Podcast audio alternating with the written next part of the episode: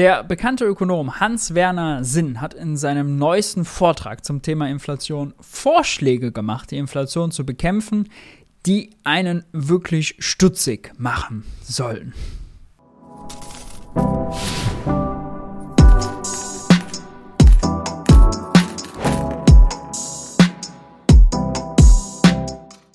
Hi und herzlich willkommen bei Geld für die Welt. Ich bin Maurice und auf diesem Kanal dreht sich wie immer alles um die Frage, wie geht progressive Wirtschaftspolitik? Aus dem Grund sprechen wir nochmal über das Thema Inflation. Es ist ja dominiert die Schlagzeilen, es dominiert die Medien und auch Professor Dr. Hans-Werner Sinn, ehemaliger Präsident des IFO-Instituts, ist immer noch fleißig dabei, äh, zieht Kreise mit seinem Buch Die wundersame Geldvermehrung, hält regelmäßig Vorträge, schreibt Gastartikel und erzählt seine Geschichte der Inflation. Seine Geschichte der Inflation, damit will ich euch nachher, wenn wir uns das Video, einen Vortrag von Hans Wendersinn angucken, äh, verschonen. Seine Analyse ist, ja, eigentlich war es, hätte man es schon kommen sehen können. Die EZB ist schuld, es wurde zu viel Geld gedruckt.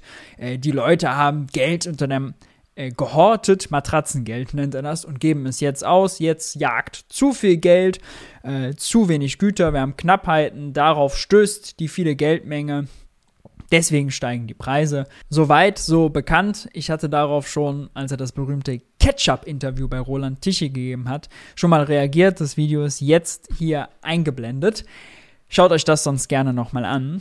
Was aber bei seinem Vortrag, den er an der Uni Luzern gehalten hat, interessant war, was wir uns angucken, ist nicht der Analysepart, kennen wir schon, sondern er hat am Ende des Vortrags Reformvorschläge gemacht, wie man denn jetzt die Inflation bekämpfen würde und, das schwenkt natürlich immer mit, eine Wirtschaftskrise vermeiden würde und ja, langfristig sogar eine gute Wirtschaftspolitik machen könnte.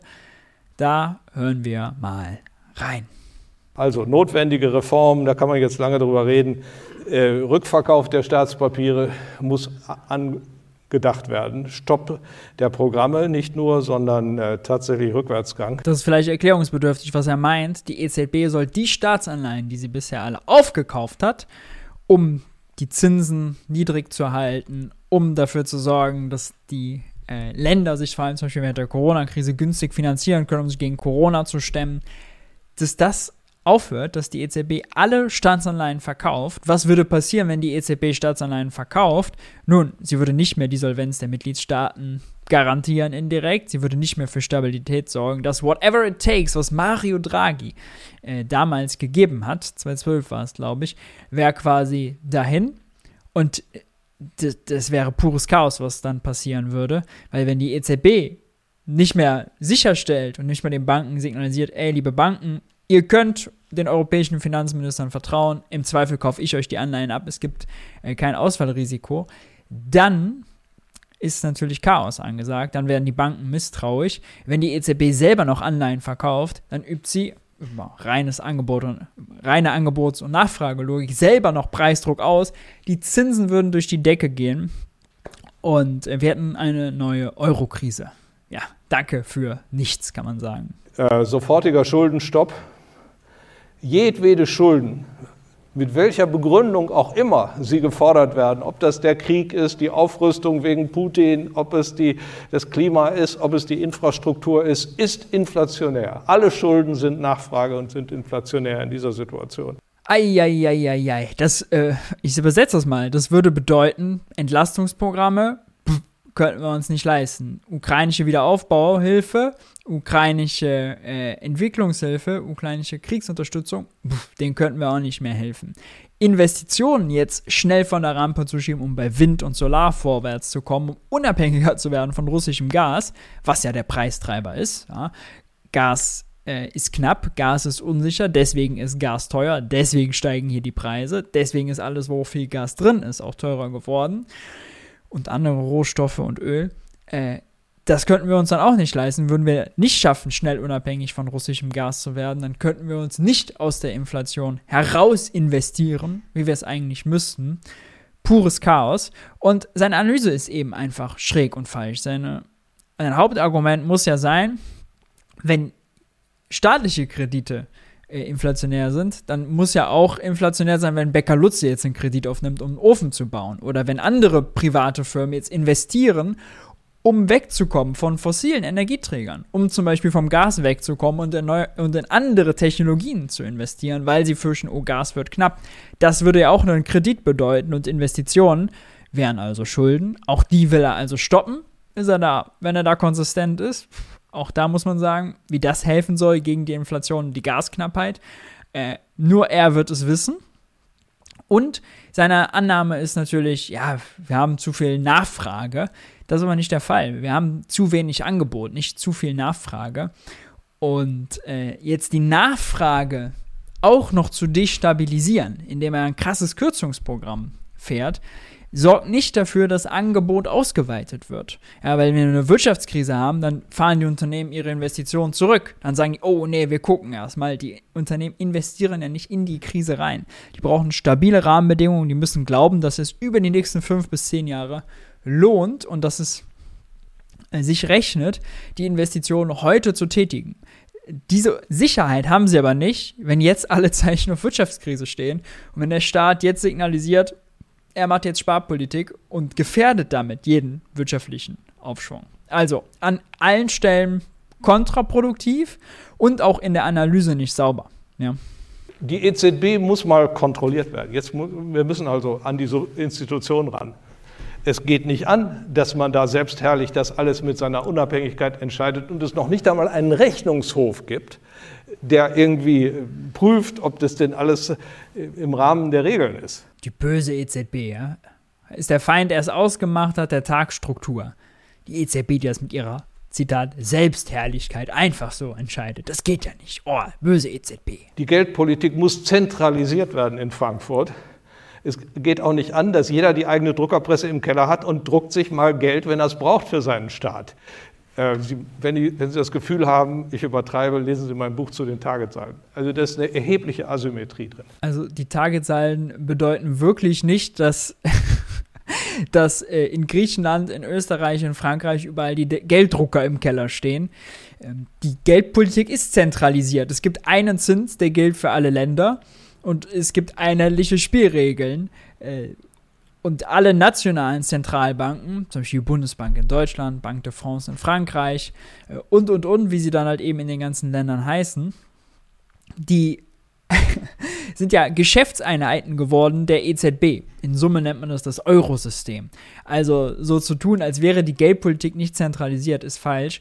Und Targetsalden, das würde das Video jetzt hier sprengen, da habe ich schon mal ein äh, eigenes, separates Video gemacht, jetzt hier eingeblendet. Schaut euch das gerne an, wenn ihr wissen wollt, wo Hans Werner Sinn bei den Targetsalden falsch liegt.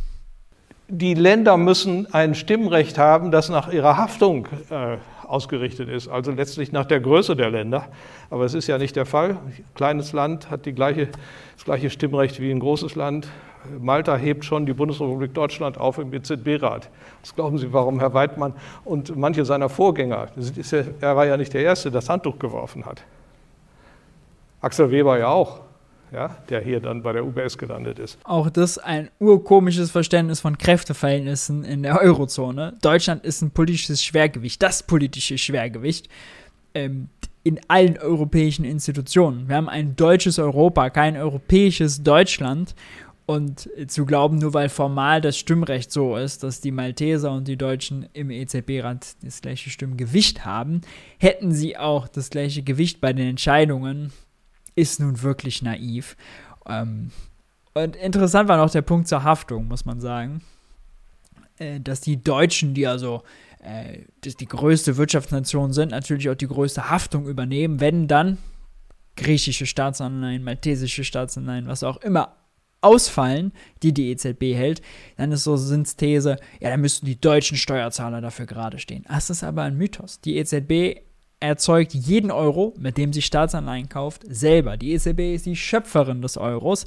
Wenn Staatsanleihen, die sie gekauft hat, ausfallen, kann ihr das egal sein. Ja, das schreibt sie in der Bilanz ab und gut ist. Die EZB kann in ihrer eigenen Währung nicht pleite gehen, nicht insolvent gehen, was auch immer. Ja, also es gibt kein Haftungsrisiko. Kein deutscher Steuerzahler muss arbeiten gehen und äh, Geld an die EZB schicken, wenn eine griechische Staatsanleihe ausfällt. Das ist ein Mythos. Ein Mythos, der schon im Zuge der Griechenland-Krise so oft wiederholt wurde, auch von Hans-Werner Sinn so oft wiederholt wurde. Äh, dass er äh, uns allen eigentlich den, aus den Ohren rauskommen müsste. Und äh, Artikel 123, das Verbot der Monetisierung der Staatsschulden und Artikel 125 AEUV, äh, der, das Bailout-Verbot, das also die, die Selbsthaftung der, äh, der Schuldenstaaten äh, einforderte, das, das muss wirklich äh, realisiert werden. Es wird nicht realisiert. Ich weiß nicht, was man da richtig tun kann, aber man muss an die Institutionen und an die Regeln ran. Man muss einen neuen EU-Vertrag machen, in dem äh, das nochmal neu diskutiert wird. Wie dieses ganze Abstimmungssystem innerhalb der EZB funktioniert. So wie heute funktioniert es überhaupt nicht. Ah, das ist auch spannend, weil de facto gibt es keine monetäre Staatsfinanzierung durch die EZB. Das würde bedeuten, die EZB kauft Christian Lindner direkt Staatsanleihen ab. Das darf sie nicht, das macht sie nicht. Indirekt macht sie das natürlich, wenn Christian Lindner Staatsanleihen an eine Bank verkauft und die Bank wiederum geht dann hin und verkauft die Staatsanleihen weiter an die EZB. Ja, die, die EZB ökonomisch gesehen, ob die EZB das direkt kauft oder über den Umweg der Banken, macht kaum Unterschied. Wie das außerdem genau funktioniert mit den Staatsanleihen, habe ich in diesem Video schon mal genauer erklärt. Schaut euch das sonst gerne an. Aber ökonomisch macht es keinen Unterschied. Das äh, Tovabo, das ganze Buhai um monetäre Staatsfinanzierung ist völlig überzogen. Ähm, das ist auch eine falsche Analyse, eine falsche Ökonomik dahinter. Aber äh, ja, was, was, was soll das bedeuten, was er hier fordert? Soll das, soll das heißen, die EZB darf gar keine Staatsanleihen mehr kaufen? Ja, wenn er sagt, die soll die alle verkaufen, wäre Punkt 1. Und Verbot der monetären Staatsfinanzierung soll gefestigt werden. Wie soll das gefestigt werden? Wie soll das erweitert werden? Große Fragezeichen, Herr Sinn, große Fragezeichen. Und es ist nicht eine Marginalie, denn Sie wissen, was vor 100 Jahren in Deutschland war. Oh, jetzt wird es wichtig und in Österreich. Die große Inflation, das Geld war zum Schluss so viel wert, dass die Dame sich da ihr Kleid davon äh, gestrickt hat. Stefan Zweig hat in seinen Lebenserinnerungen gesagt, nichts hat das deutsche Volk so erbittert, so hasswütig, so hitlerreif gemacht wie die Inflation. Und Jared Feldmann, der das große tausendseitige äh, Standardwerk über die deutsche Inflation geschrieben hat, ein amerikanischer Ökonom, hat ähm, klar dargelegt, dass die Inflation äh, und die Empörung des Mittelstands, der durch die Verteilungseffekte hervorgerufen war, Hitler und Ludendorff äh, zu ihrem Putsch am 9. November 1923 ermuntert hat. Der ging dann zwar schief, die wurden eingesperrt, aber zehn Jahre später, wissen Sie, hatten die Herren ja, oder jedenfalls Hitler, mehr Erfolg. Ja, die zehn Jahre dazwischen sind aber relevant, Herr Sinn. Denn was war kurz vorher vor, bevor die Nazis äh, Anfang der 30er, 33 die Macht ergriffen haben. Was war da? Und da hatten wir Deflation, da hatten wir keine Hyperinflation, die war auch schlimm, die war auch Chaos, Hyperinflation ist immer Kacke. Ja, aber davor hatten wir die brüdingsche Wirtschaftspolitik, Austeritätspolitik vom Feinsten. Steuern hoch, Ausgaben runter, Abgaben hoch, Armut, Massenarbeitslosigkeit. Die Deflation und die damit einhergehende Armut und Arbeitslosigkeit, die hat Hitler, die, äh, die Bevölkerung hitlerreif gemacht. Die hat Hitler zum Aufschwung verholfen. Nicht die äh, Hyperinflation zehn Jahre vorher, die war schon längst vorbei.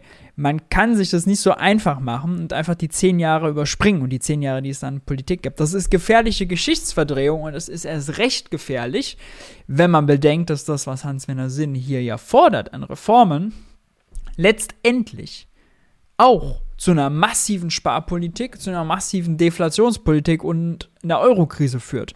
Die Zinsen würden durch die Decke gehen. Äh, de facto hätten wir eine Eurokrise. Euro würde zerbrechen. Dann will er keine Schulden machen, also äh, Sparpolitik. Das kombiniert mit der Inflationssituation, die wir haben, ja, der Gasunsicherheit, der Gasmangellage, der teuren Energiepreise, das wäre ein Cocktail, der wieder rechten Kräften extrem Konjunktur verschaffen würde, würde der AfD extrem Aufschwung geben. Erst recht, wenn die AfD zur Höcker-AfD wird. Also, das ist wirklich brandgefährlich, das auszulassen und die Brüningsche, der Brüningschen Deflationspolitik indirekt das Wort zu reden, indem man, äh, indem man quasi Sachen fordert, äh, die letztlich darauf hinauslaufen, wieder Sparpolitik durchzusetzen. Natürlich fordert er keine massiven Steuererhöhungen, keine Abgabenerhöhungen. Äh, das ist schon dezidiert anders. Ich würde jetzt nicht so weit gehen, dass Hans-Werner Sinn hier eins zu eins Brüningsche Wirtschaftspolitik fordert. Das wäre viel zu undifferenziert, das wäre falsch. Aber wenn er sagt, absoluter Schuldenstopp, ja, dann heißt natürlich eine massive Kürzungspolitik. Hans-Werner Sinn fand auch immer die Kürzungspolitik äh, richtig, die in anderen Eurozonenländern, Griechenland, Italien, durchgezogen wurde. Und man kann mal nach Italien gucken, was die für einen Rechtsdruck haben, was die für eine Euroskepsis haben. Die kommen nicht zurecht. Da ist jetzt Regierungskrise im Moment. Ähm, die, die wählen wenn es nicht vorgezogen wird im nächsten April, wenn da rechte Kräfte an die Macht kommen, äh, mehrheitlich, dann wird es eng für den Euro. Ja. Wir sehen also eine Verdrehung der Wirtschaftsgeschichte und eine falsche Analyse der Inflation hat massive Auswirkungen auf das, was man dann so politisch empfiehlt und natürlich massive Auswirkungen auf äh, diejenigen, die dann darauf hören, was Hans Wernersen so von sich gibt und sich davon beeinflussen lassen. Hoffen wir, die Ampel ist es nicht. Das wäre nämlich ein großes Problem besser wäre, er kann seine Vorträge halten, aber niemand hört auf seine Politikempfehlungen. Gott behüte. Soweit zu Hans-Werner Sinn. Nochmal die Empfehlung, sein berühmtes Ketchup-Interview bei Roland Tichy, darauf habe ich hier schon mal reagiert. Und das Target 2 Video, habe ich hierzu äh, was erklärt, ist ein bisschen nerdy, muss man sich drauf einlassen. Gebe ich zu. Gebe ich zu. Ja, gebe ich zu. Ansonsten, wie immer, wenn euch das Video gefallen hat, lasst ein Like da, lasst ein Abo da, Kommentare haut ihr unten drunter. Wenn ihr Geld für die Welt unterstützen wollt, was mich sehr freut, Geld für die Welt funktioniert natürlich nur durch eure Unterstützung, dann könnt ihr das machen über PayPal, über Steady oder über ein Bezahlabo beim Geld für die Welt Newsletter.